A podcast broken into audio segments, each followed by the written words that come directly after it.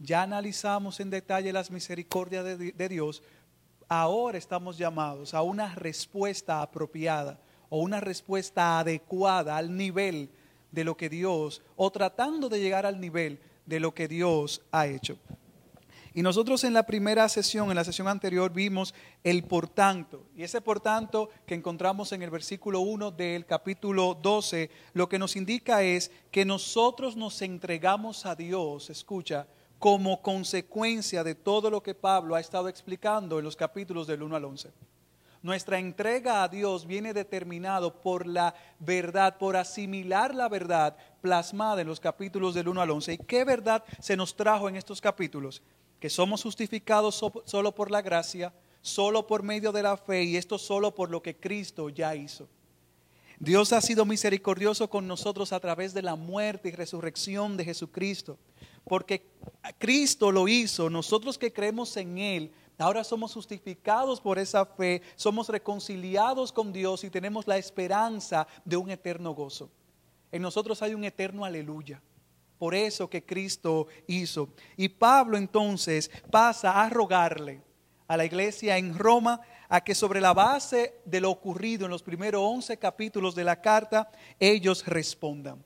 Ahora él plantea un estilo de vida que debe marcar cómo andan los hijos de Dios por todo lo que él ha hecho. Los capítulos del 12 al 16 es el Evangelio aplicado. Visto el Evangelio glorioso de Jesucristo, entonces hay una demanda a los que han sido alcanzados. Mira mi hermano, y este estilo de vida que Dios demanda tiene un fundamento. Esto no sale de la nada, esto tiene raíces. La vida cristiana está edificada sobre los capítulos 1 al 11 y tú tienes que edificar tu vida sobre esos capítulos. Tú tienes que edificar tu vida sobre la verdad que hemos planteado. Tus raíces tienen que estar sumergidas aquí. Y cuando tus raíces están sumergidas sobre esta roca, sobre estas verdades, entonces tus frutos serán cristianos. Y en resumen, en palabras de Tim Keller, la única motivación suficiente para la vida cristiana es la gratitud de la gracia. Es la gratitud por la gracia. La única motivación, repito, suficiente para la vida cristiana es la gratitud por la gracia. Y nosotros cerramos la primera sesión con una pregunta, ¿qué haremos? ¿Cómo responderemos por todo lo que Dios ha hecho en Cristo por nosotros? Y Pablo lo deja de manera clara y contundente en, el pasaje, en los versículos 1 y 2. Leamos de nuevo versículos 1 y 2 del capítulo 12. Por tanto, por tanto, por todo lo anterior, hermanos, les ruego, les exhorto, les animo, les llamo por las misericordias de Dios que presenten sus cuerpos como sacrificio vivo y aceptable a Dios, que es el culto racional de ustedes y no se adapten a este mundo, sino transfórmense mediante la renovación de su mente para que verifiquen cuál es la voluntad de Dios, lo que es bueno y aceptable y perfecto. La nueva versión internacional pone el versículo 1 de la siguiente manera, por lo tanto, hermanos, tomando en cuenta las misericordias de Dios. Escucha tomando en cuenta las misericordias de Dios. La nueva traducción viviente, que es una paráfrasis, lo dice de la siguiente manera. Por lo tanto, amados hermanos, les ruego que entreguen sus cuerpos a Dios por todo lo que Él ha hecho a favor de ustedes. En sacrificio vivo y santo, aceptable a Dios por todo lo que Él ha hecho. ¿Y qué significa esto? ¿Qué significa esto de presentar el cuerpo como sacrificio vivo y santo? Y para esto tenemos que revisar el Antiguo Testamento. Lo que estábamos haciendo ahorita, esto viene del lenguaje del Antiguo Testamento. Y en aquel entonces, para venir a adorar a Dios, eh, la persona tenía que traer una oveja o un toro o una paloma y tenía que sacrificarlo sobre el altar y ofrecerlo a Dios. Y había diferentes tipos de sacrificios, unos más densos que otros, pero la esencia era que el pecado demandaba un castigo y el animal sacrificado representaba la voluntad de Dios de aceptar un sustituto. Y así el adorador podía vivir y tener una relación continua de perdón y gozo con Dios. Pero todos los creyentes del Antiguo Testamento sabían que la sangre de los toros y los machos cabríos no podía quitar el pecado. no podían absolver de una vez y para siempre los pecados de todos, como dice Hebreos 10:4. Ellos señalan a alguien más allá de sí mismos. Ellos señalan a Cristo, quien fue el sacrificio supremo por el pecado. Y por eso Pablo dice en su primera carta a los Corintios 5:7, Cristo, nuestra Pascua, ha sido sacrificado. Y ese fue el sacrificio supremo por el pecado, porque fue perfecto y suficiente para todo aquel que cree. Y Hebreos 10:12 dice con más claridad, Él habiendo ofrecido un solo sacrificio por los pecados para siempre, se sentó a la diestra de Dios. Así fue que Cristo dio fin a los sacrificios del Antiguo Testamento y Él comisionó, Él terminó, perdón, la gran labor de expiación, el último holocausto, el último sacrificio, lo último de lo último, para ya darnos salvación gratuitamente y para siempre. Su muerte no pudo ser más perfecta. Su muerte no pudo ser más cabal. Su gran trabajo había sido consumado. Tetelestai, consumado es. Entonces, cuando hablamos de sacrificio vivo, no estamos hablando de cortarnos un brazo, de amputarnos una pierna o de ofrecer algo sobre el cardero, sobre el altar. Cuando Pablo se refiere a sacrificio vivo, él nos está basando en lo externo, en el aspecto de nuestras vidas. Él está enfocado en el comportamiento de ese cuerpo.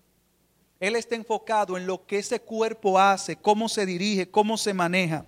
Y en la Biblia el cuerpo no es importante por cómo se ve, sino por cómo actúa.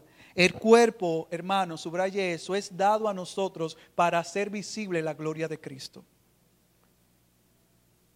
El cuerpo fue dado a nosotros para hacer visible la gloria y la belleza de Cristo. Dios quiere evidencia corporal visible de que nuestras vidas están edificadas sobre su misericordia. Pablo está diciendo que Dios no quiere una adoración interior y abstracta, sino una que sea práctica y que involucre todo lo que somos. Él quiere que le ofrezcamos todo lo que hacemos. Hoy en día se habla mucho de una adoración privada.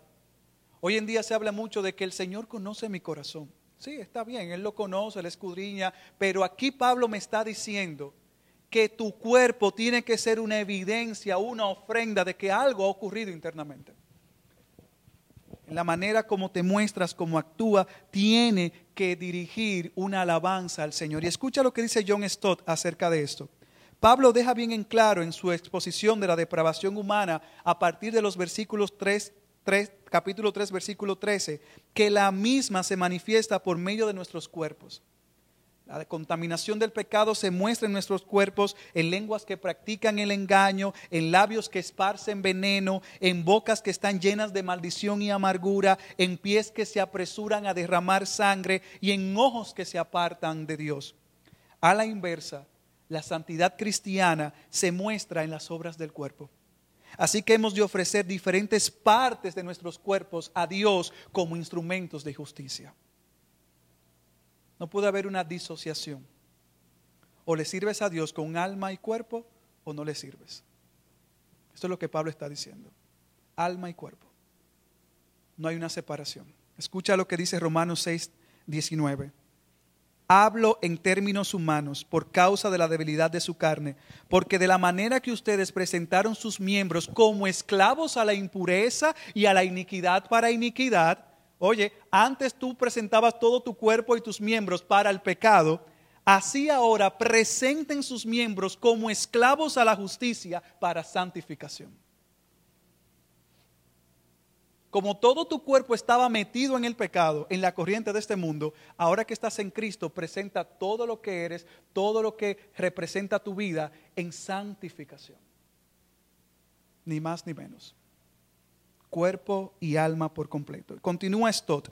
Entonces nuestros pies caminarán por sus sendas Nuestros labios hablarán la verdad y difundirán el Evangelio. Nuestras lenguas producirán sanación. Nuestras manos levantarán a los caídos. Nuestros brazos abrazarán a los que están solos y que nadie ama. Nuestros oídos escucharán los gritos de los afligidos. Y nuestros ojos mirarán a Dios con humildad y paciencia. Termina la cita. Se trata, mi hermano, de ofrecernos por completo al Señor.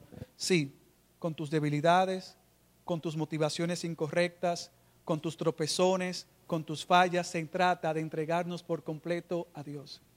Mi hermano, nada queda excluido de la adoración. nada queda excluido de la adoración a Dios.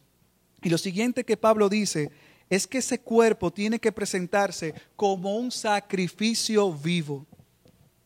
Y la palabra vivo puede estar refiriéndose a que el sacrificio es algo constante.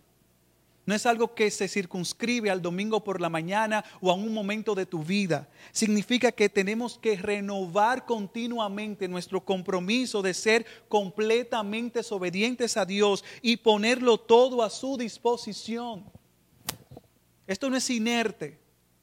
Esto no es esporádico. Esto no es un compromiso semestral. Es todo el tiempo que debe haber una renovación de un compromiso para ofrecernos de manera total al Señor. Y esto fue lo que Jesús le dijo a sus discípulos en Lucas 9. Un seguidor mío tiene que negarse a sí mismo. Tiene que llevar su cruz cada día, tiene que perder su vida. Hermano, tú estás escuchando perder su vida. Eso es lo que se trata de un ser sacrificio vivo. En el Evangelio perdiendo se gana. Y de eso se trata perdiendo nuestras vidas para que el todo en todo sea Cristo. Perder nuestras vidas. Dice Piper, deje que todo acto de su cuerpo en vida sea un acto de adoración. Es decir, deje que todo acto de su cuerpo en vida sea una demostración de que Dios es su tesoro.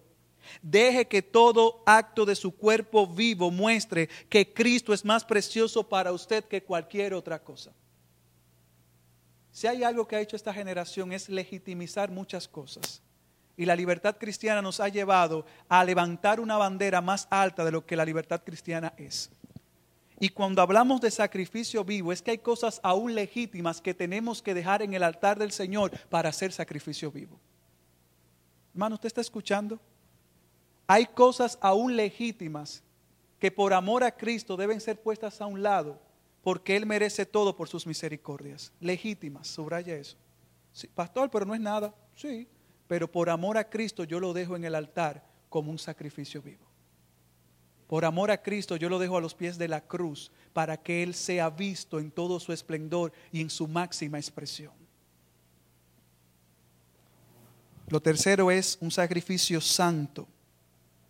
Ser santo es absolutamente puro y estar completamente apartado para Dios. Vivir como cristianos significa que cada día entregamos nuestras vidas y nuestros cuerpos en obediencia a Dios, motivados por su misericordia, que contemplamos al estar al pie de la cruz y ver a su Hijo clavado allí por nuestros pecados. Santo tiene que ver con la calidad de nuestras vidas. Y yo escuché a un pastor de muchos años hablando que hoy en día la mediocridad define muchas veces nuestros estilos de vida. ¿Y qué significa mediocridad? No dar lo que es suficiente. No dar lo que se nos demanda, no llegar a la milla extra. Mi hermano, por las misericordias de Dios esto es posible. En vista de las misericordias de Dios estamos llamados a ir y dar lo que Dios demanda de nuestras vidas, cueste lo que cueste. Porque si a Él le costó la vida de su propio Hijo siendo Dios, cuánto más nosotros no tenemos que desprendernos para hacer sacrificios vivos y santos. Y lo cuarto que él señala es aceptable a Dios. Si el sacrificio de nuestra vida corporal es santo, entonces es aceptable a Dios. ¿Y qué añaden estas palabras? Añaden a Dios. Hacen a Dios explícito, nos recuerdan que la santidad importa a causa de Dios hermano, tu santidad, la manera como tú te proyectas en el sentido de mostrar a Cristo importa porque Dios dice que es aceptable a Él. Esta expresión nos recuerda que todas estas palabras están describiendo un acto de adoración y Dios es el centro de la adoración, es el centro del culto. El propósito de tener cuerpos es hacer la gloria de Dios más visible. ¿Estás escuchando? Si tú tomas un candelero y lo pones sobre la mesa, ¿qué, va a estar proyectando luz? Y ese es el propósito. El propósito no es que digan si es de Hobby Lobby, si es de tal sitio, no, es que proyecte luz y punto. La pregunta es, ¿tu cuerpo está proyectando la gloria de Dios? Todo, todo tu ser, todo lo que tú representas, aún externo, porque la adoración es todo, está proyectando la gloria inmensa, infinita del Dios que te salvó y te creó? Si vives de esta manera, dice Pablo, este es tu culto racional. ¿Y qué quiere decir esto con culto racional? Esta palabra literalmente significa lógica. Esto quiere decir, en primer lugar, que es solo a la luz de la misericordia de Dios que podemos ofrecer nuestras vidas como sacrificio vivo. Para el mundo es locura. Para el mundo es un absurdo ofrecerte a Dios de una manera total e inmediata porque no pueden comprender las misericordias de Dios.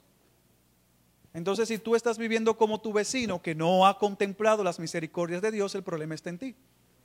Porque tú has saboreado que bueno es Jehová y que dichosos son los que se habitan en Él y se refugian en Él. Entonces, mi hermano, cuando pruebas las misericordias de Dios, lo lógico es que tu vida sea un sacrificio vivo. Nuestra vida, nuestra única respuesta lógica es que nuestro ofrecimiento sea sacrificial, nuestras vidas sean ofrecidas totalmente. En, definitiva, una vez que tienes un entendimiento claro de la misericordia de Dios, cualquier cosa que no sea un sacrificio total y completo de ti mismo, Dios es completamente irracional. Si no te ofreces completamente, entonces tu adoración es completamente irracional. Si te ofreces parcialmente o con poco entusiasmo, simplemente no estás pensando, no estás viendo, no estás aquilatando lo que Jesús hizo.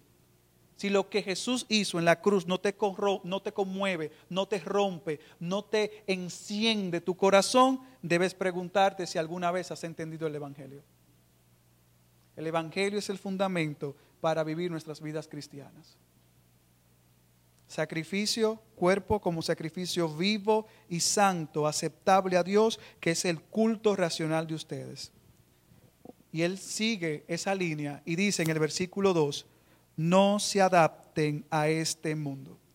La nueva versión internacional dice, no se amolden al mundo actual, no imiten las conductas ni las costumbres de este mundo.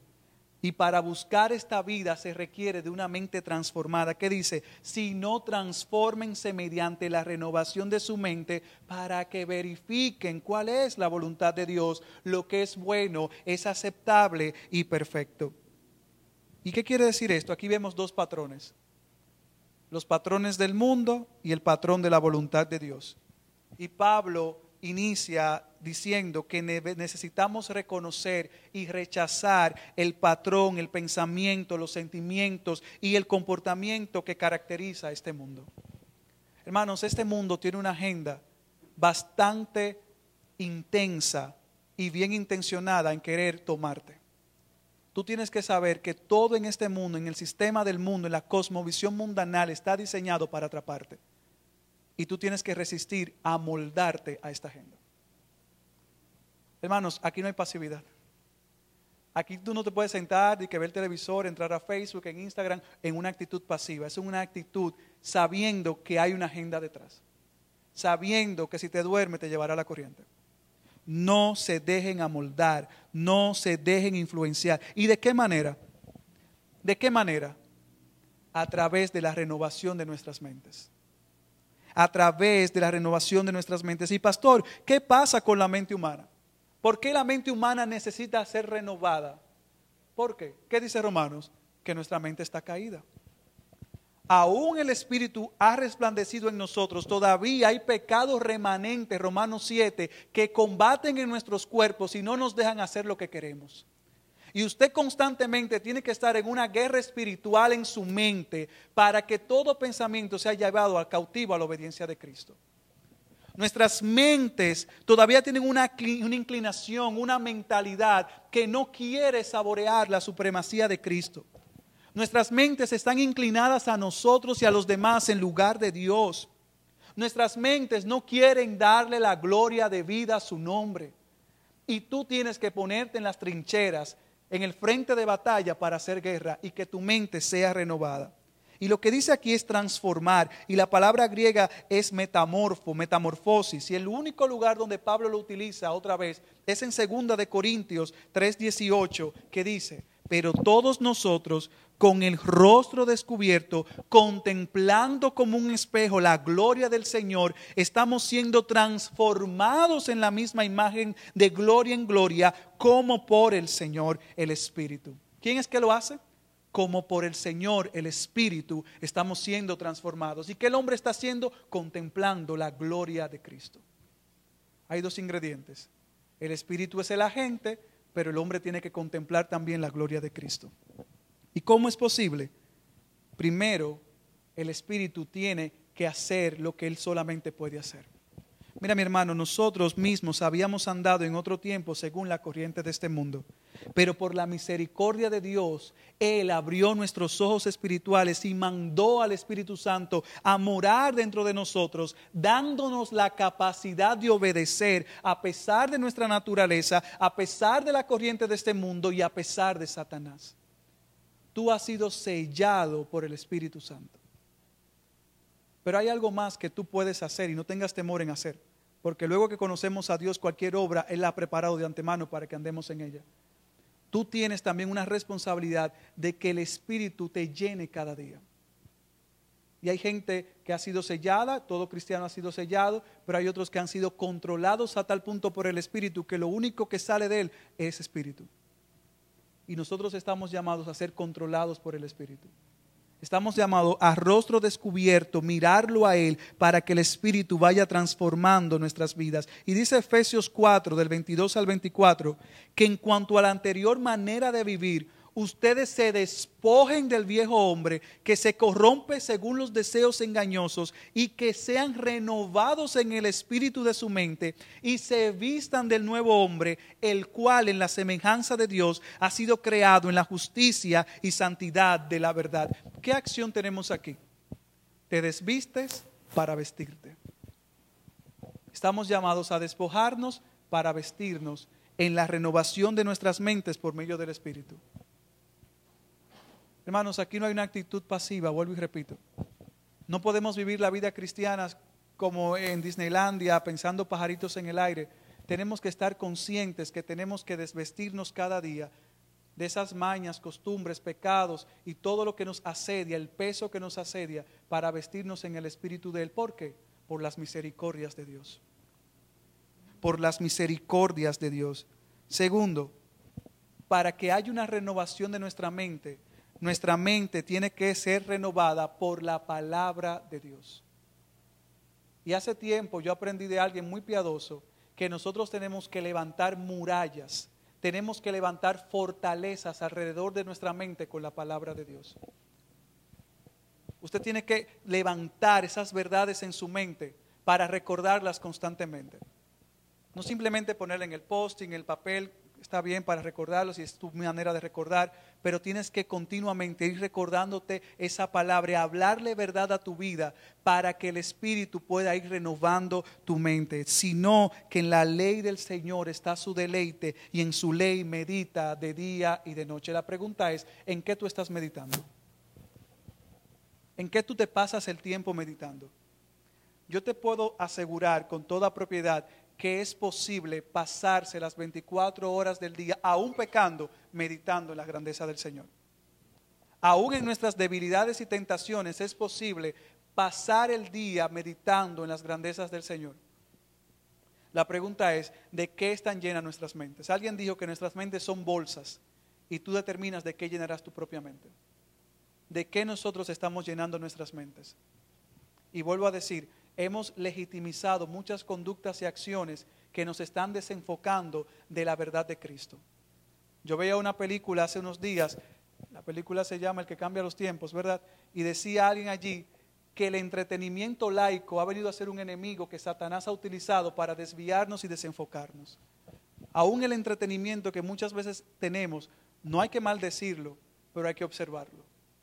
Porque pueden desviarnos de las verdades que Dios quiere traer a nuestras vidas para renovar nuestras mentes. Mi hermano, renueva tu mente si anhelas liberarte de la conformidad del mundo. Mi hermano, renueva tu mente si anhelas ser transformado de adentro hacia afuera y volverte un nuevo ser. Renueva tu mente si anhelas dejar de ser un simple cristiano por el deber y anhelar a comenzar a amar lo que haces. Renueva tu mente si anhelas ofrecer tu cuerpo como un sacrificio vivo a fin de que toda tu vida sea un acto espiritual de adoración y, muestre el valor de Cristo por encima de todo y de todos. Mi hermano, renueva tu mente. Estas son las marcas de un verdadero seguidor de Cristo, de un verdadero adorador, de alguien que quiere ofrecerle verdadera y completa adoración. Nosotros queremos emular muchas veces a Jonathan Edwards y a esos grandes de siglos pasados, pero la pregunta es, ¿qué ellos hacían que nosotros no estamos haciendo? ¿De qué manera ellos vivían? Queremos imitarlos en el poder de la predicación y en los grandes avivamientos que Dios produjo a pesar de ellos. Pero la pregunta es, ¿cómo se presentaban ellos delante de Dios? Dijo un predicador del pasado, ¿qué piensa usted de sí mismo? De sus deberes no cumplidos, de sus horas sin mejoras, de sus momentos de oración omitidos, de sus trabajos desagradables evitados, cargándoselo a otros, su quedarse sentado tranquilo debajo de su vid y su higuera sin dedicar todos sus esfuerzos al bien de las almas de otros. Mis hermanos, lamentablemente hemos eludido el trabajo, las dificultades y la perseverancia, amando no solo nuestra vida, sino también nuestra tranquilidad y comodidad temporal. No nos hemos presentado a Dios como sacrificios vivos, poniéndonos a nosotros mismos, nuestra vida, nuestros bienes, nuestro tiempo, nuestras fuerzas, nuestras facultades, nuestro todo sobre su altar. No obstante, ¿acaso no debe ser la vida de cada cristiano una de autosacrificio y de negarse a sí mismo siempre, tal como fue la de aquel que no se agradó a sí mismo? ¿Acaso nuestras vidas no tienen que imitar a Cristo que soportando el oprobio y puesto el gozo que había delante, Él soportó todo sufrimiento. Mi hermano, en resumen, es que nosotros estamos muy cómodos. Estamos muy cómodos. Y, y, recuerda, Dios no te está demandando para que seas acepto delante de Él, sino por las misericordias de Dios por lo que ya Cristo hizo, Él está llamando nuestra atención a ofrecernos completamente. Yo te pregunto, ¿qué áreas todavía no han sido rendidas en adoración completa al Señor? Todos tenemos lunares en nuestro carácter que deben ser rendidos al Señor. Todos tenemos puntos ciegos en nuestro carácter que deben ser puestos sobre el altar del Señor. Y la pregunta es, ¿qué hay en nosotros que no ha sido depositado a los pies de la cruz? ¿Qué hay en nosotros que estamos evitando dejarlo y rendirlo porque nos gusta ese ídolo que nos enfría la pasión por Cristo? ¿Qué hay en nosotros, mi hermano? ¿Qué hay? Por otro lado, dice el autor, el antiguo autor, hemos frecuentado y gozado escasamente el lugar de la oración, el sueño, las compañías, las visitas sin propósito las conversaciones y bromas necias, las, lecturas livianas, las ocupaciones sin provecho, acaparan el tiempo que podríamos haber redimido para orar. Hermanos, disciplinas espirituales. Víctor dijo algo, no por las disciplinas, sino por el Dios de las disciplinas, por las misericordias de Dios. Si hay algo que esta generación necesita ardientemente es ir a la cámara de oración y quedarse ahí hasta que Dios responda. Dijo alguien, no me pararé hasta que Dios arda en mi corazón. Somos tan livianos. Somos tan livianos como sacrificio vivo. Sí, sacrificio, sacrificio. Sacrificio, sacrificio. ¿Y por qué? Por las misericordias de Dios. Por las misericordias de, Dios, porque Él es digno. Por tanto, nuestro culto racional es venir delante de Dios y decirle lo que dijo Piper en esta oración. Oh Dios, no existe mayor deseo en mí que aprobar lo que es más digno, valorar aquello que es de más valor, atesorar lo más valioso, admirar lo más hermoso, odiar lo más aborrecible y aborrecer todo lo que no te agrade. Me declaro muerto a todo aquello que es carnal, mundano y nocivo a mi alma Renuévame, oh mi Dios, despierta y vivifica en mí la capacidad de verificar lo que es correcto. Digamos, me entrego a ti en cuerpo y alma. Hazme un instrumento de tu gloria en este mundo. Que toda esta renovación que has estado obrando en mi interior salga hacia el exterior. Este es mi culto racional para mostrar a este mundo que solo tú me satisfaces completamente y que eres mi único tesoro. Estamos dando a conocer al mundo que Cristo nos satisface y es nuestro único tesoro. Por las misericordias de Dios, no nos adaptemos a este mundo. Por la misericordia de Dios, mi hermano, no te dejes arrastrar. Por la misericordia de Dios, resiste tu propia carne, todo lo que viene y te bombardea, todo lo que quiere embaucarte. Por la misericordia de Dios, Cristo es más precioso y más digno que toda oferta que este mundo banal pueda darte. Por la misericordia de Dios, establece tus pies sobre la roca, aún los tuyos, tu familia, que sea llamada lugar de Dios, casa de Dios, familia de Dios que nuestras prioridades sean prioridades bíblicas que reflejen que hemos sido transformados a la imagen de Cristo, de manera que toda nuestra agenda refleja lo que Cristo dice que es importante. Por la misericordia de Dios, abandonemos las posturas religiosas. Por las misericordias de Dios, abandonemos la adoración tibia y conveniente. Por las misericordias de Dios, gastemos y desgastemos nuestras vidas, porque Él es digno de todo lo que somos y de todo lo que tenemos por las misericordias de Dios no seamos mezquinos en nuestra alabanza. Por la misericordia de Dios no seamos apáticos a las necesidades de nuestros hermanos. Por las misericordias de Dios salgamos de nuestra zona de confort y digamos que Jesucristo es salvación. Por las misericordias de Dios vayamos a donde nadie quiere ir, a los lugares oscuros, sabiendo que Cristo va con nosotros por medio del Espíritu. Por las misericordias de Dios no apaguemos el fuego y la llama que hay en Él, sino que obedezcamos y digamos, yo iré, yo iré, yo iré, Señor. Por las misericordias de Dios, que la plataforma no sea más importante que tu corazón. Por las misericordias de Dios, que la exégesis no sea la prioridad, sino tu devocional con Dios. Por la misericordia de Dios, que seamos hombres y mujeres, un ejército que le tema a Él y que se postre ante su palabra por la misericordia de Dios, que temblemos y seamos llenos del Espíritu.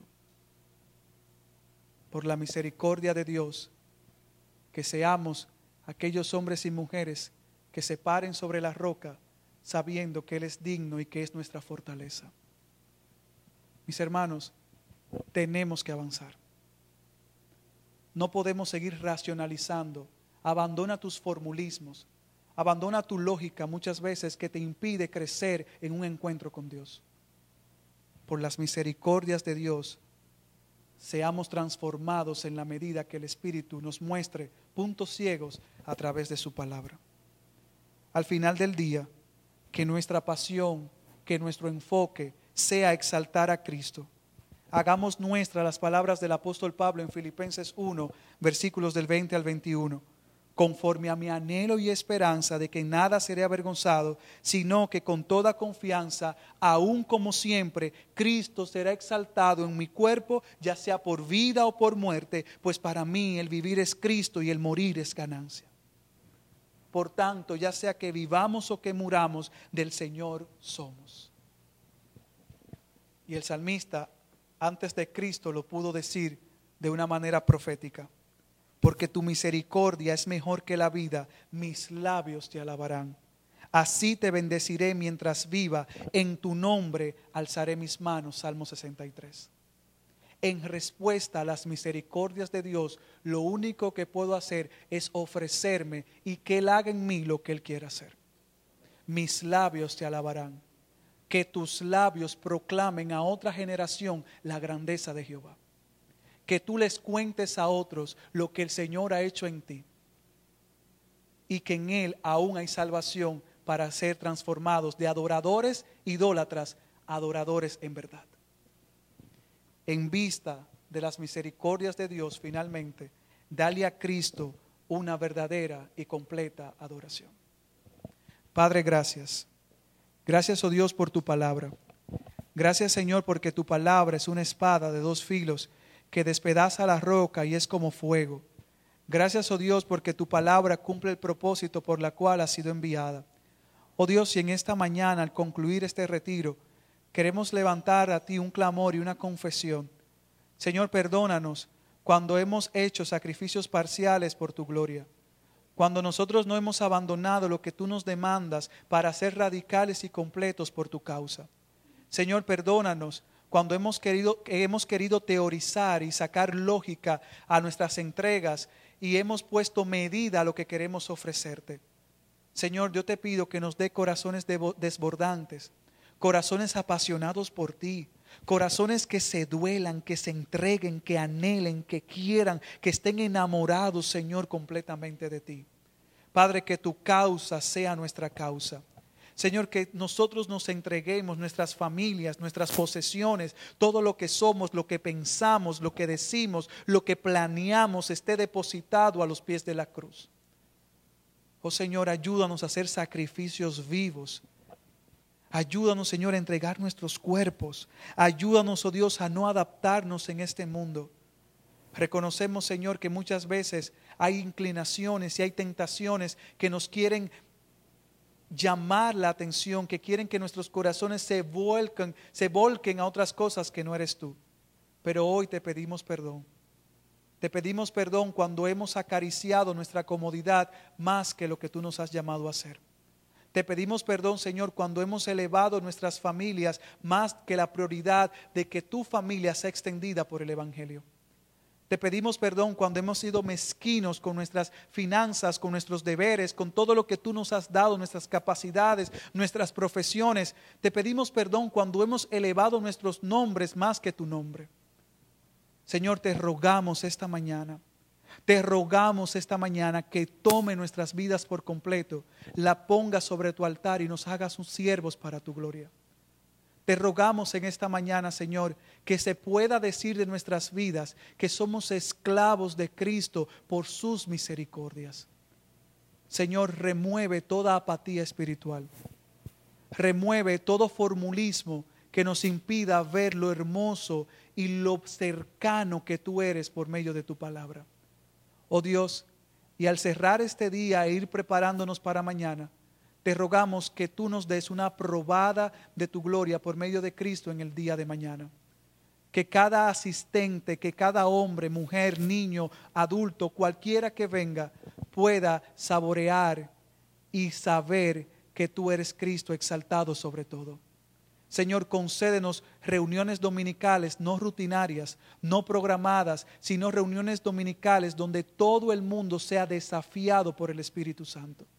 Concédenos, Señor, reuniones dominicales donde tu palabra sea el centro y el plato fuerte de todo lo que hagamos y digamos.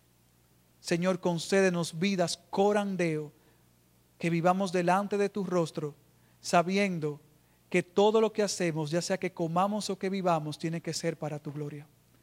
Te lo pedimos, Señor, porque nuestras fuerzas no podemos. Aquí estamos rendidos en el nombre de Jesús. Amén y amén.